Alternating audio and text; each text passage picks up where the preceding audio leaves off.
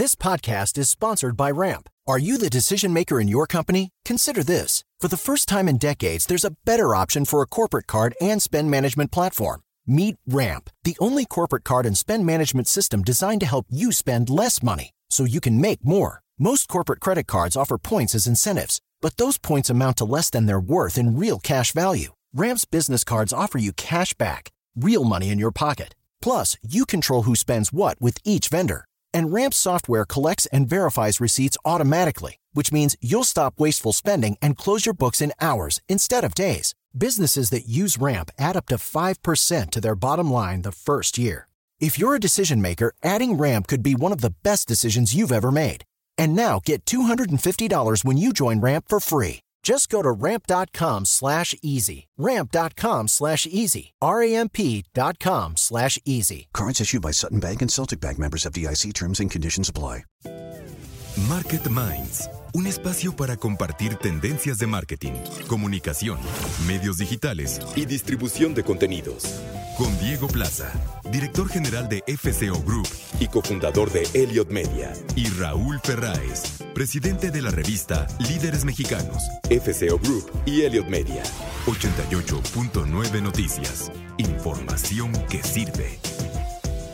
Buenas noches, buenas noches a todos y a todas eh, nuestros audioescuchas de Market Minds. Estamos iniciando este año 2022 mi nombre es Diego Plaza y como cada semana, desde hace ya muchas semanas y con toda la energía para arrancar este año, Raúl Ferrares. Hola Diego, pues encantado de empezar 2022 en Market Minds con todas las noticias, todas las cosas importantes que seguramente van a suceder este año. Eh, no hay nada que más me emocione que iniciar un año nuevo, eh, Diego, porque es como iniciar un eh, ciclo escolar con una libreta nueva, en donde obviamente puede sonar o puede parecer medio angustioso tener que llenar todas las páginas que están en blanco, pero al mismo tiempo también es una gran oportunidad de justamente empezar a escribir esa historia, empezar a escribir cada una de esas páginas, empezar a escribir lo que queremos que sea este 2022 para cada uno de nosotros, tanto en lo profesional como en lo personal. Y obviamente en el mundo del marketing habrá muchos retos y muchos apuntes y muchas cosas que iremos tomando durante estos meses, Diego, sobre las cosas que se vienen en los temas de marketing y que nuestros eh, radioescuchas y los directores de mercadotecnia, las empresas, tienen que estar muy al pendientes de. Y mira, qué bonita analogía haces, Raúl, eh, de estos primeros días de clases, del cuaderno, eh, que efectivamente eh, tiene muchas hojas en blanco. Y, pero ¿a poco no te acuerdas cuando preparabas tus cuadernos justo la noche anterior y los forrabas? Y qué color, y plástico. Y también hay que hablar de eso, Raúl, de, de, ese cuaderno que vamos a llenar, cómo está preparado, cómo está forrado, cómo está armado, cómo está estructurado. Es decir, ¿qué aprendimos del año anterior? ¿Con qué herramientas vamos a enfrentar este 2022? ¿Cómo nos sentimos? ¿Cómo debemos o qué perspectivas debemos de tener frente a este año nuevo que como bien dices tenemos que escribir eh, cada quien en lo individual y en colectivo, entre las empresas, eh, eh, quien está estudiando, las escuelas, las universidades. Y, y, vamos a dedicar estos primeros minutos, Raúl, a hablar justamente de qué expectativas podemos tener en cuestión de comunicación y marketing y tendencias eh, eh, para este año, pero también eh, ¿qué, ¿qué, llevamos, qué llevamos como fortalezas, qué aprendimos, qué podemos poner en la mesa justamente para llenar ese cuaderno. Sin embargo, quiero adelantarte, Raúl, eh, antes que eh, vamos a platicar esta noche con Javier Aguirre, que es el director comercial de Signify para México. vamos a hablar de un tema muy, muy pertinente, porque además ya platicábamos hace algunas semanas sobre eh, los riesgos que también implica la aceleración digital que hemos tenido en cuestión de compras, en cuestión de pedidos, en cuestión de andar escaneando códigos QR en cualquier restaurante. Vamos a hablar de la estrategia contra el fraude en comercio electrónico. Creo que también hay una eh, revolución completa entre los riesgos que antes conocíamos en el e-commerce y los que hoy hay eh, justamente producto de estas nuevas dinámicas que tenemos de consumo. Eh, entonces vamos a platicar con Javier Aguirre, director comercial de Signify para México, la estrategia contra el fraude en comercio electrónico y eh, nuestra mesa de debate como cada semana con Claudio Flores Tomás y Sebastián Patrón. y bueno, pues solamente para repetirlo, que sea un gran año para todos nuestros audioscuchas. Feliz 2022 que los objetivos, que las estrategias, que la salud personal se convierta también en una eh, misión que hay que procurar, no a final de año, Raúl, sino todos los días.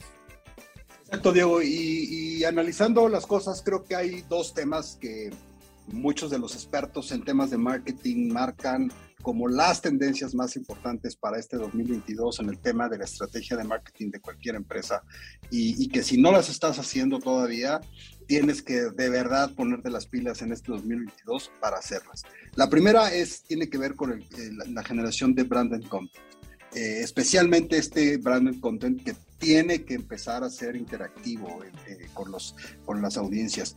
Y, este es un tema que hemos venido platicando desde el año pasado, Diego, en muchas de las pláticas que tuvimos en, los miércoles aquí en, en Market Minds, de cómo las empresas tienen que eh, salir de tratar de simplemente informar sobre la venta de productos y generar contenido, generar contenido que informe, generar contenido que entretenga, generar contenido que genere un vínculo emocional con sus audiencias. Y aquellas empresas que todavía no están generando contenido, es un must para este 2022. Así lo marcan los grandes expertos del marketing global, eh, las grandes publicaciones como Advertising Week, como Advertising Age, como muchos de los eh, grandes eh, trends que se van a dar este año, es la generación de branded content, de contenido que sea útil, que sea atractivo, que genere engagement con tus audiencias. Si no lo estás haciendo, estás cometiendo un error. Si en tus planes del 2022 no está un rubro que diga cómo vamos a generar contenido,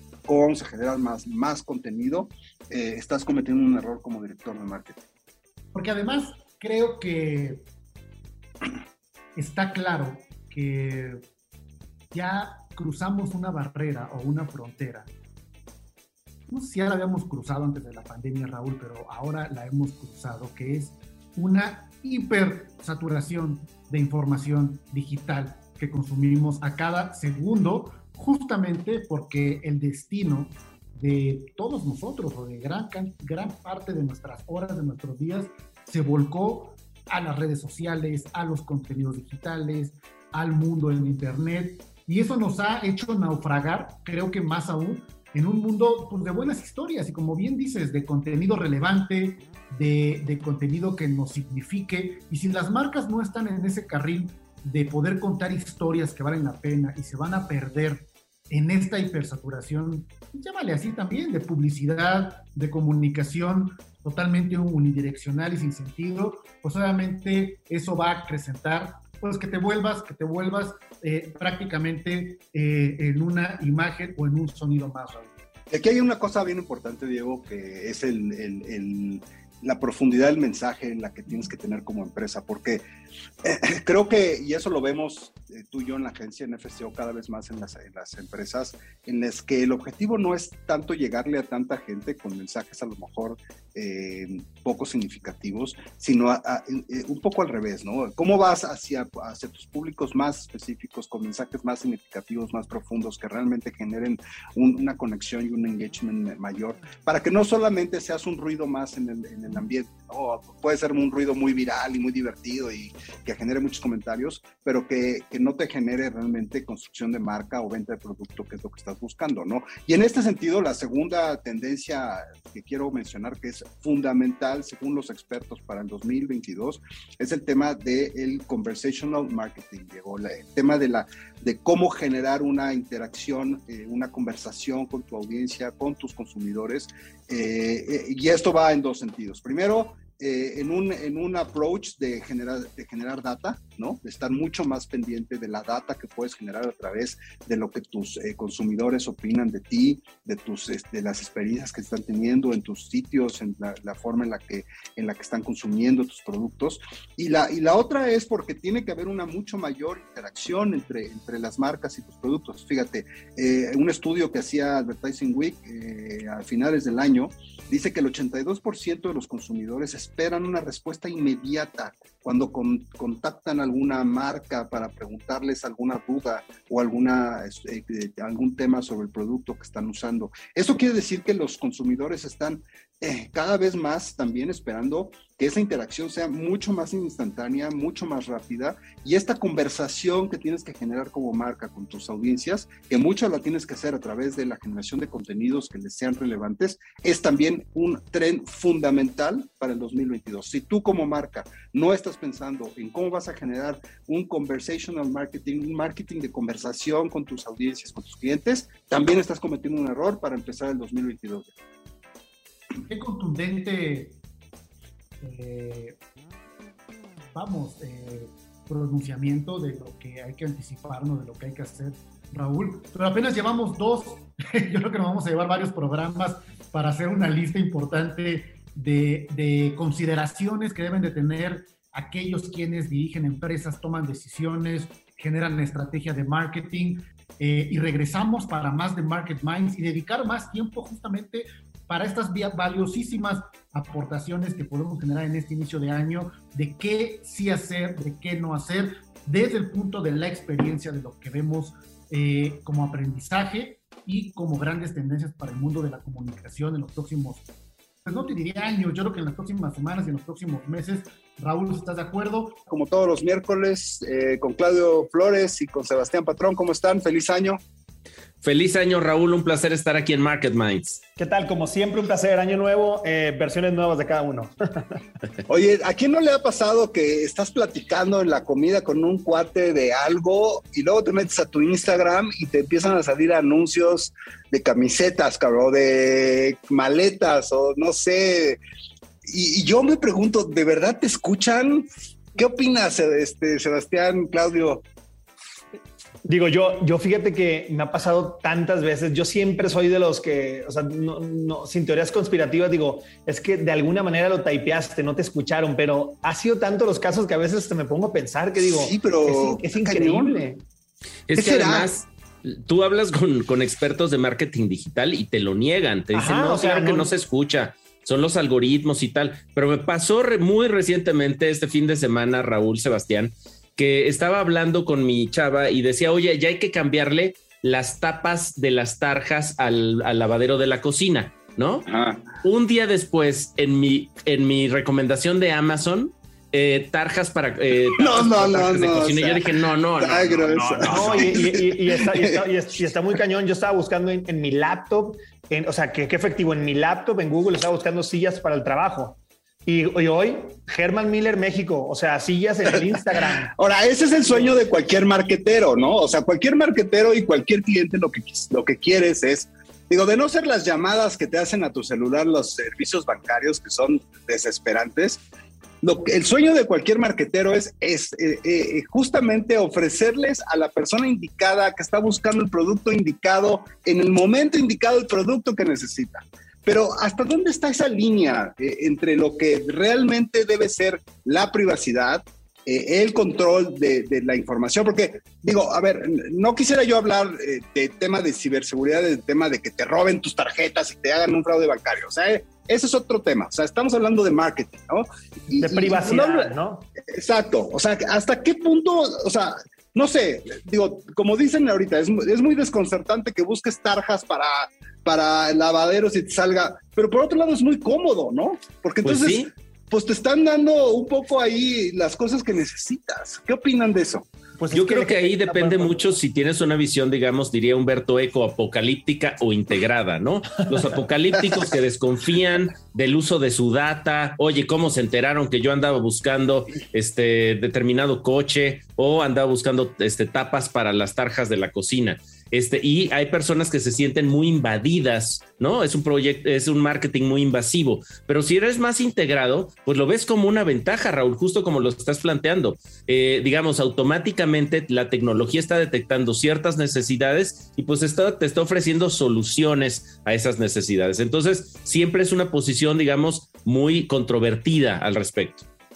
Claro, y, aparte también siempre ha habido el, temor, creo, o, se sustenta mucho en países desarrollados como Estados Unidos, el temor al gobierno, ¿no? O sea, el gobierno eh, que luego dices, en México, bueno, el gobierno ya... el, gobierno en México... A duras penas se encuentra a sí mismo el gobierno. Exacto, e, e, exacto.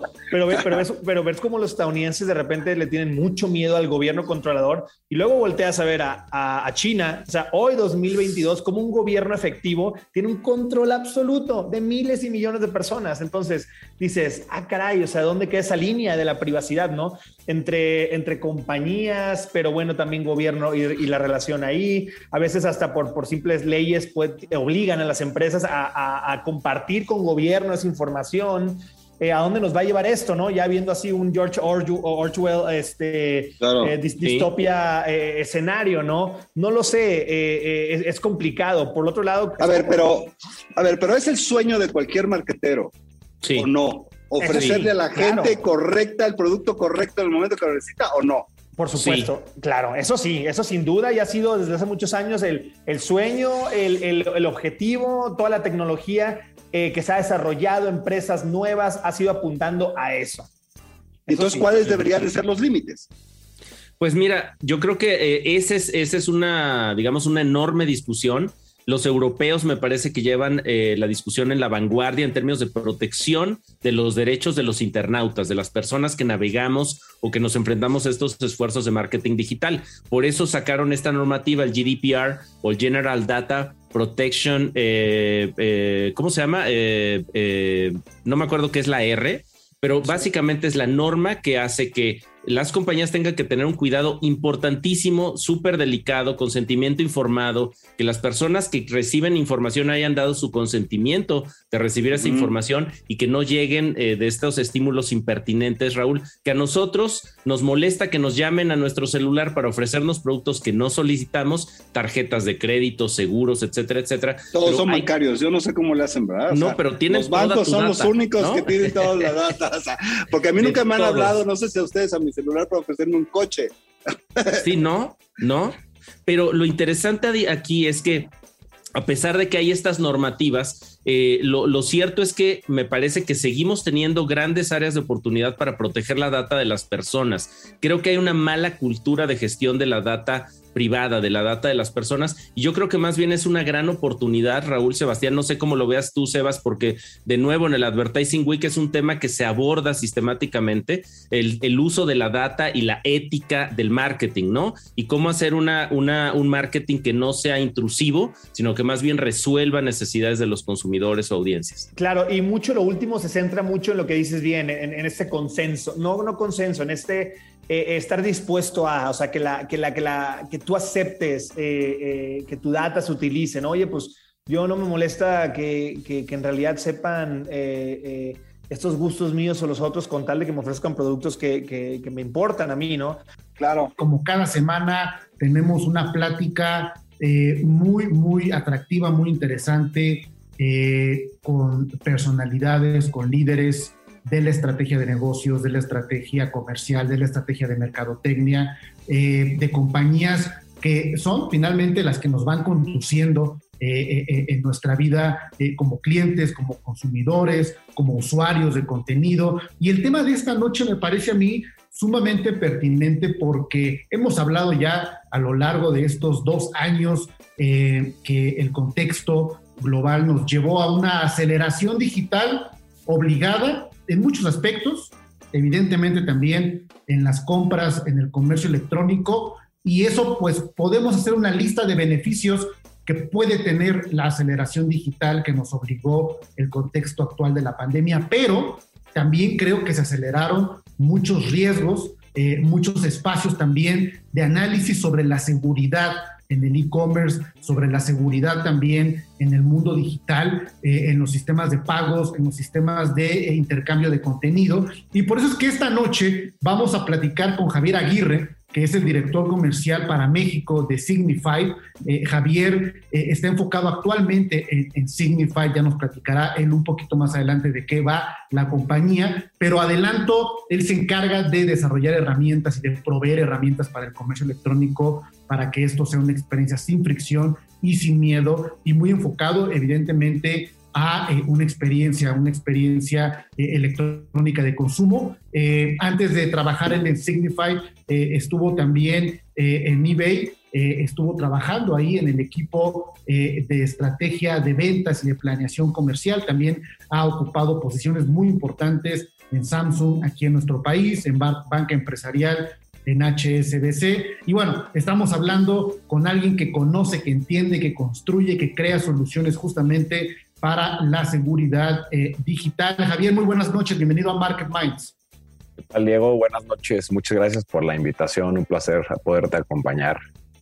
Gracias, Javier. Mira, antes de entrar al tema del programa de esta noche, ¿por qué no nos das primero un contexto de qué es Signify, de la magnitud de la compañía, de la presencia en nuestro país y básicamente cuál es el core de Signify? Mira, Signified es una empresa que nos enfocamos eh, a hacer una herramienta antifraude, pero que nuestro, nuestra pasión es eh, mejorar la experiencia de compra de los usuarios. Y por ende, eh, para poder lograr esto, también ayudamos a los, a los, a los retailers a que puedan brindar esta experiencia a través de la detección, primero que nada, de los clientes que son legítimos y en segundo lugar, eh, dejar a los defraudadores, los que quieren hacer un mal al comercio, fuera de las compras del, comercio. Me, me, parece eh, quizá muy, muy obvio mi comentario, como ya lo adelantaba en mi introducción. A mayor o a, o a un mayor incremento en las transacciones de comercio electrónico que todos hemos visto en los últimos dos años, pues mayor incremento de riesgo supongo, de fraude. ¿Cómo, ¿Cómo es el fraude en comercio electrónico, Javier? ¿En qué se, eh, ¿Cuál es la diferencia entre el fraude en tienda y, sobre todo qué tan grande es el problema hoy con esta aceleración digital?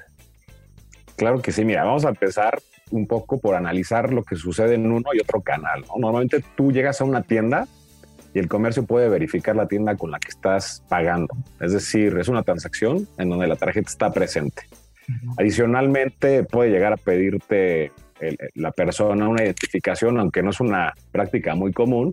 Y normalmente tienen terminales que aceptan tarjetas con chip, ¿no? Lo cual cumple con ciertos estándares de seguridad suficientes como para que si el comercio sigue estas prácticas, sea el banco emisor de tu tarjeta quien asume el riesgo. Sin embargo, tenemos transacciones en línea en donde la tarjeta no está presente y entonces ninguno de estos elementos es posible verificarlo. Entonces, es una transacción, como bien dices, mucho más riesgosa y esa responsabilidad recae 100% en el comercio, ya que el banco emisor no se hace responsable. Entonces, si existe una, solicitud, si existe una solicitud de contracargo, va a ser el comercio quien va a asumir el costo y, el banco emisor únicamente servirá como la parte que colecta el, monto del, del, fraude o del contracargo en nombre del dueño de la tarjeta, ¿no?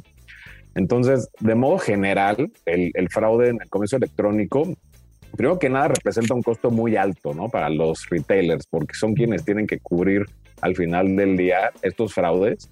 Y va a ser súper complicado para ellos recuperar el artículo por el que fueron defraudados, por lo que el monto del, del, del, contracargo normalmente se duplica o incluso un poco más, ¿no? Eh, digo, hasta el tercer trimestre del año pasado y según datos de la Conducef, esto había costado a los retailers eh, cerca de 2.100 millones de, pesos, por lo cual yo creo que vamos a estar cerrando en alrededor de 3.000 millones de pesos, ya que el último trimestre es el, es el más cargado de, compras, ¿no? Entendiendo, entendiendo esta realidad eh, y, bueno, esta magnitud eh, cuantificada de, de fraude, cuando sucede el fraude, cuando está sucediendo el fraude, ¿cómo ayuda Signify? Es decir, ¿cómo, ¿cómo entra? ¿En qué momento entra y cuál es la ayuda que hace justamente de los fraudes en línea? Claro, mira, nosotros prácticamente lo que hacemos es cuando llega, llega una persona al checkout y le pone comprar, ahí es donde entra Signified, ¿no? Y es donde analizamos a través de nuestros modelos de Machine Learning e inteligencia artificial todas las variables que vienen dentro de una transacción.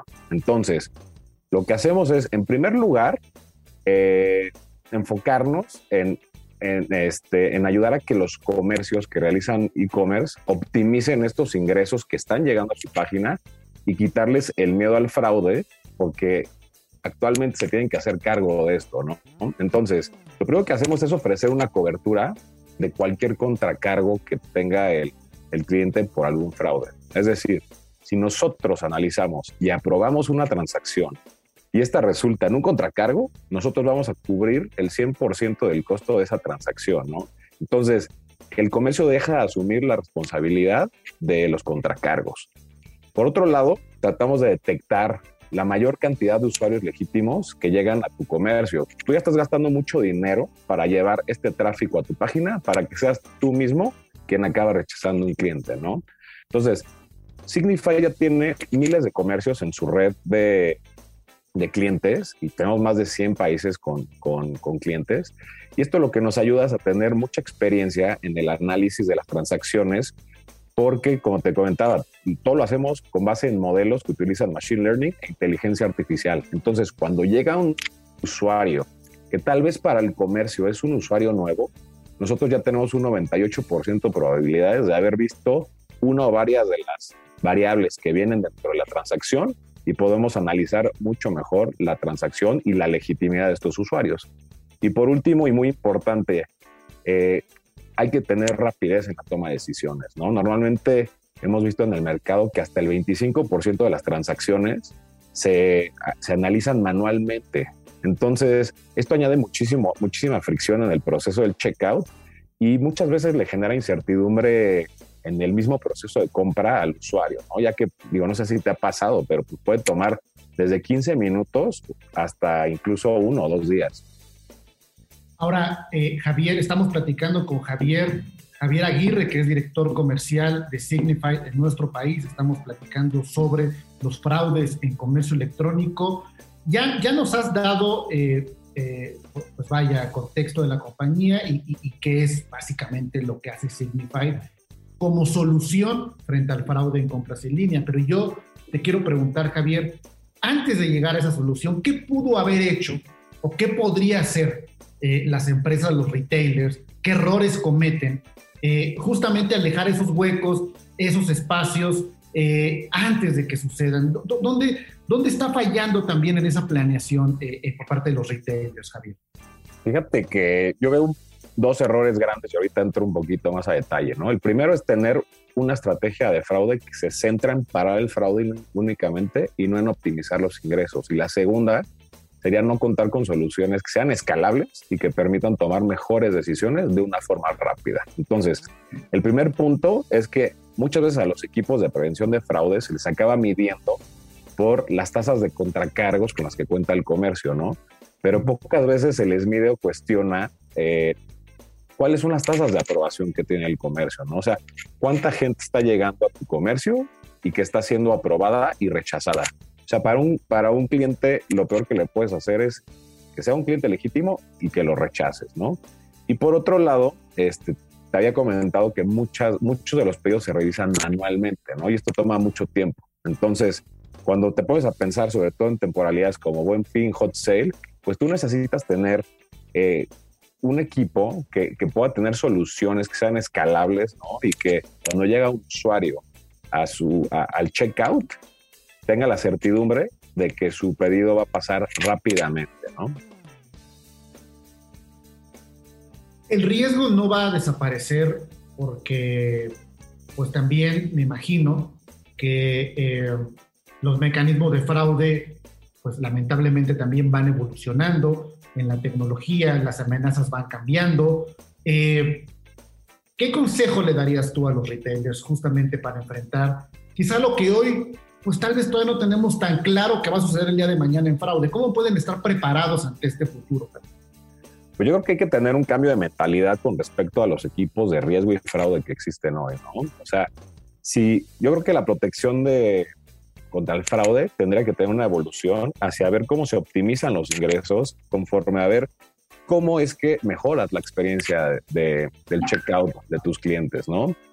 Em, yo creo que cuando se, se, capacita a los equipos de fraude para preservar todo el dinero que está llegando con herramientas que tengan inteligencia artificial, eh, que tengan machine learning, en donde se pueda entender con base en las variables cuál es la identidad y la verdadera intención detrás de cada pedido, van a poder desarrollar mejores este, estrategias que les permitan incrementar sus modos de venta, sus canales e incluso el tipo de productos que ofrecen dentro de su tienda. Ya, ya nos dabas al inicio de la conversación, Javier, eh, algunos números eh, del tamaño del fraude en comercio electrónico eh, en cuestión de pérdidas económicas. ¿qué, ¿qué, podemos esperar en términos de fraude en línea para 2022 y para los años siguientes, en términos justamente de el valor económico de esta práctica y de este riesgo para las compañías. Sí, y digo, me gustaría como tocar ahí un punto de lo que hemos visto en el mercado, o sea, el, todo el contracargo, todo el fraude que viene, representa normalmente entre el 2 y el 3% del total de ventas que se hacen sobre e-commerce, lo cual es, muy, eh, cuando el retail, digamos, tiene muy poco margen, ¿no? Entonces, todavía quitarle, añadirle este costo adicional es alto. Entonces, yo creo que este año el e-commerce va a seguir creciendo ¿no? y por consecuencia también lo hará el fraude. Eh, los, defraudadores para que sigan consiguiendo sus objetivos de obtener mercancías ilegalmente van a evolucionar en sus patrones de fraude, como lo hemos visto últimamente con, por ejemplo, apropiaciones indebidas de cuentas de usuarios o bien el fraude que se hace en kiosco, que quiere decir que es dentro de las tiendas cuando el, el comercio te permite comprar eh, pero con, eh, es difícil detectar, por ejemplo, ese fraude porque el comercio no puede bloquear la misma computadora que está proveyendo. Luego, eh, hemos visto, por ejemplo, una creciente ola de fraudes más en, en, las devoluciones y justo la forma de apalancar nuestra red de comercios es cuando empezamos a ver un patrón de evolución que está creciendo en alguna parte del mundo y nuestros modelos van robusteciéndose para que cuando empiece a suceder en otros lugares, este, podamos proteger mejor a los clientes, ¿no? Y por último, yo creo que algo que va a suceder también es que los sistemas que son más escalables, la detección y protección para los eh, comercios que, realizan transacciones de e-commerce, eh, va a ser como un estándar, un estándar de oro global que va a estar eh, también cambiando la, forma de ver de los comercios, de que el fraude se tiene que manejar como algo en donde tú también tengas que enfocarte en no solo parar eh, a los defraudadores, sino también optimizar a, los clientes que están llegando a tu sitio, ¿no? Y por ende convertir esas ventas. Gran tema, gran tema pertinente y cada vez más eh, visible en la conversación. Vaya dato que me das del 2-3% eh, eh, eh, respecto al, tamaño de las ventas, lo que significa la pérdida de fraude en comercio electrónico, es verdaderamente un número que no, no, yo por lo pronto no tenía en el radar y vaya que hay que atender y voltear a ver las soluciones como la que Signify está desarrollando. Y bueno, Javier Aguirre, director comercial de Signify para México, muchísimas gracias por platicar con nosotros esta noche en Market Minds. Muchísimas gracias por la invitación, Diego. Un placer. Y estamos creo que no hay que dejar el tema, Raúl, eh, no tan a la ligera, porque creo que es algo que ya ha sido parte de nuestro constructo, de nuestra mentalidad, inclusive de nuestra ya dar por hecho el concepto de seguridad digital, eh, eh, pero cada día más seguimos escuchando nuevas versiones de hackeo, nuevas versiones de fraude, y obviamente así como todo evoluciona, Raúl, también evolucionan pues los riesgos producto de realidades que evolucionaron y como ya lo mencionábamos también en la entrevista y, lo hemos estado platicando en otros programas, Raúl, este nuevo dinamismo digital con el cual hoy convivimos y consumimos y comentamos y compartimos, nos lleva a nuevas puertas de riesgo eh, de nuestros datos, de nuestra identidad, de los fraudes y la seguridad del comercio electrónico creo que es un tema súper puntual que debemos de volver a aprender sobre cómo protegernos ante estos nuevos riesgos, Raúl. Sobre todo porque con todo esto del metaverso, que también ha sido una, que, bueno, que va a ser una de las tendencias importantes, eh, no del 22, Diego, sino de, los próximos, del próximo, digamos, década o, lustro, los próximos cinco años tal vez, eh, creo que en la concepción de seguridad que debemos de tener debe de escalar eh, en una percepción que todavía no tenemos. Por ejemplo, eh, ¿qué pasaría si, haz de cuenta, estamos en un eh, restaurante o en una cafetería platicando tú y yo? ¿Y qué sentiríamos si de repente llega un individuo, jala una silla de la mesa de al lado y se sienta con nosotros a escuchar nuestra conversación? ¿Qué haríamos? en ese momento pues, te callas, ¿no? Lo volteas a ver, te paras, eh, o, le preguntas qué, qué, hace ahí, ¿no? Este, o sea, sería una situación muy molesta, ¿no? Y muy, y muy incómoda. Bueno, puede ser que eso esté pasando en los chats que estamos teniendo por WhatsApp con la gente con la que platicamos y que haya alguien sentado en esa mesa escuchando nuestros chats y viendo lo que estamos escribiendo.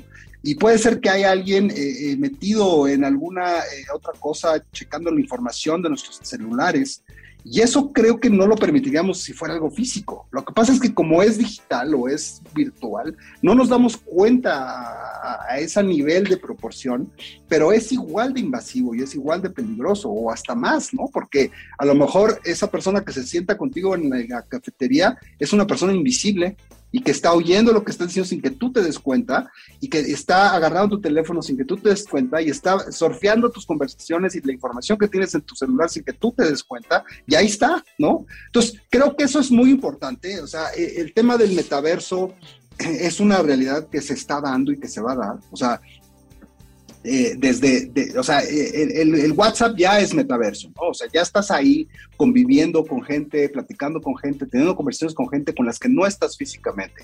Obviamente, eh, el, epitome o lo más extravagante que nos pudiéramos ahorita imaginar del metaverso, como, como lo planteaba Zuckerberg, Zuckerberg en su, en su video de presentación de, de, este tema, es pues obviamente tener un visor en donde estés sentado viendo la tele con un amigo y que lo estés viendo, ¿no? En una cámara y que estés conviviendo y platicando y comentando cosas sobre la película.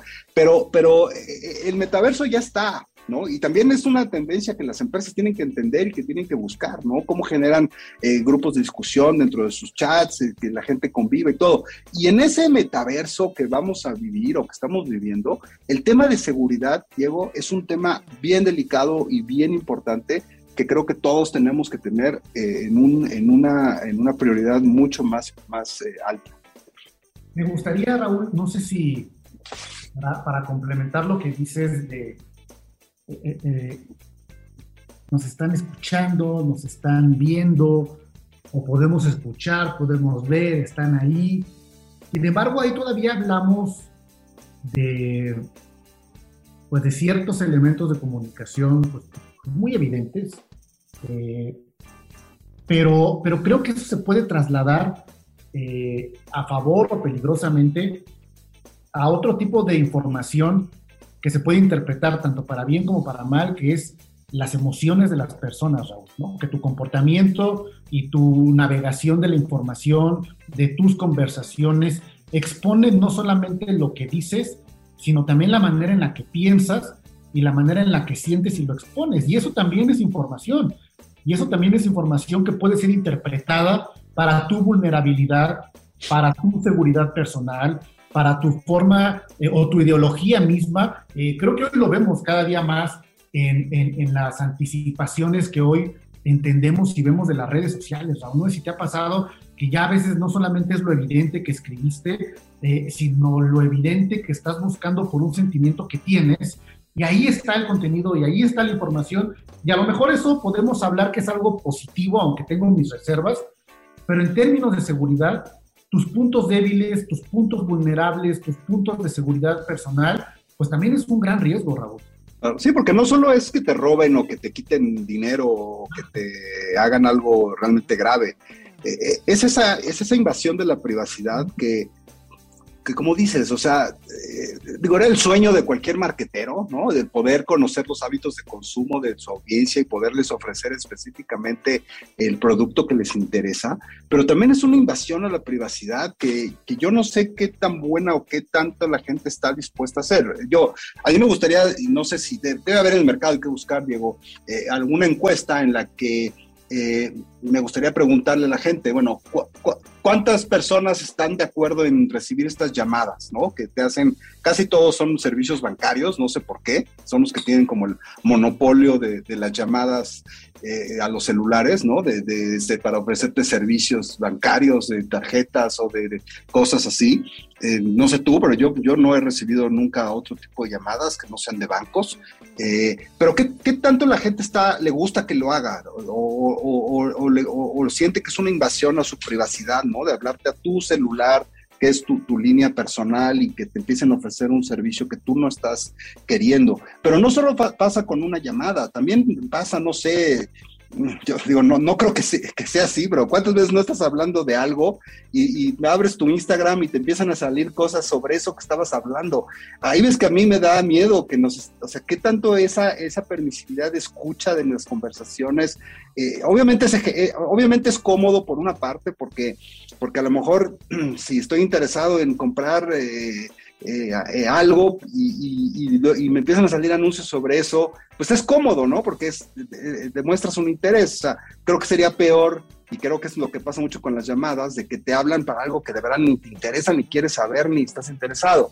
Pero, pero también esa, esa, es un ataque a la, a la, privacidad de las personas, ¿no? El, hecho de que muchas aplicaciones rastreen tu posición física permanentemente, es, es, algo bien grave, ¿no? Este, que obviamente esperas tú que nadie lo use para mal, pero, pero en un momento dado podría ser algo delicado, ¿no? De que supieran dónde estuviste o qué estuviste haciendo o en qué posiciones te encontraste durante cierto tiempo. Pero mira, dices, puede que sea algo bueno porque te ahorra quizá encontrar el producto o servicio porque ya está inmediatamente tu, tu información, pero ponte a pensar que también te roba tu capacidad de decisión y de cierto claro. libre albedrío de que hubieras llegado a necesitar cierto producto o servicio por el simple hecho de expresarlo o desearlo. Bueno, yo decidiré en qué momento estoy dispuesto a buscar eso, pero ya esa decisión también inclusive se ve invadida casi por la automatización de lo necesito, lo tengo, sin pasar por el filtro de tu misma, de tu misma razón, de tu mismo proceso de selección. Olvídate de los hábitos de consumo, Raúl. Yo creo que hoy estamos ya en un tema de cómo te sientes y entonces qué tipo de productos y qué información pongo frente a ti justamente por el comportamiento que tuviste en este caso en particular del mundo digital. Yo creo que debemos de profundizar sobre este tema, Raúl, eh, con, con, con, con, entrevistados que podamos tener en estas siguientes semanas, porque creo que es un tema no futurista, muy vigente y que debemos también no solamente como estrategas, sino también como personas, entender los riesgos y las virtudes justamente eh, de la comunicación digital. Raúl, ha llegado el momento de, despedir este capítulo, este programa de esta noche, Market Minds, no sin recordar que nos busquen en iHeartRadio, que descarguen la aplicación, que escuchen eh, todos los capítulos que hemos tenido a lo largo ya de estos casi dos años eh, de Market Minds, de conversaciones súper interesantes y que bueno, nos encontremos aquí cuando sea la próxima noche de miércoles, en punto de las 21.30 horas en 88.9 Noticias. Yo me despido nuevamente. Feliz año, feliz 2022, que se cumplan todos los deseos de éxito y salud. Raúl.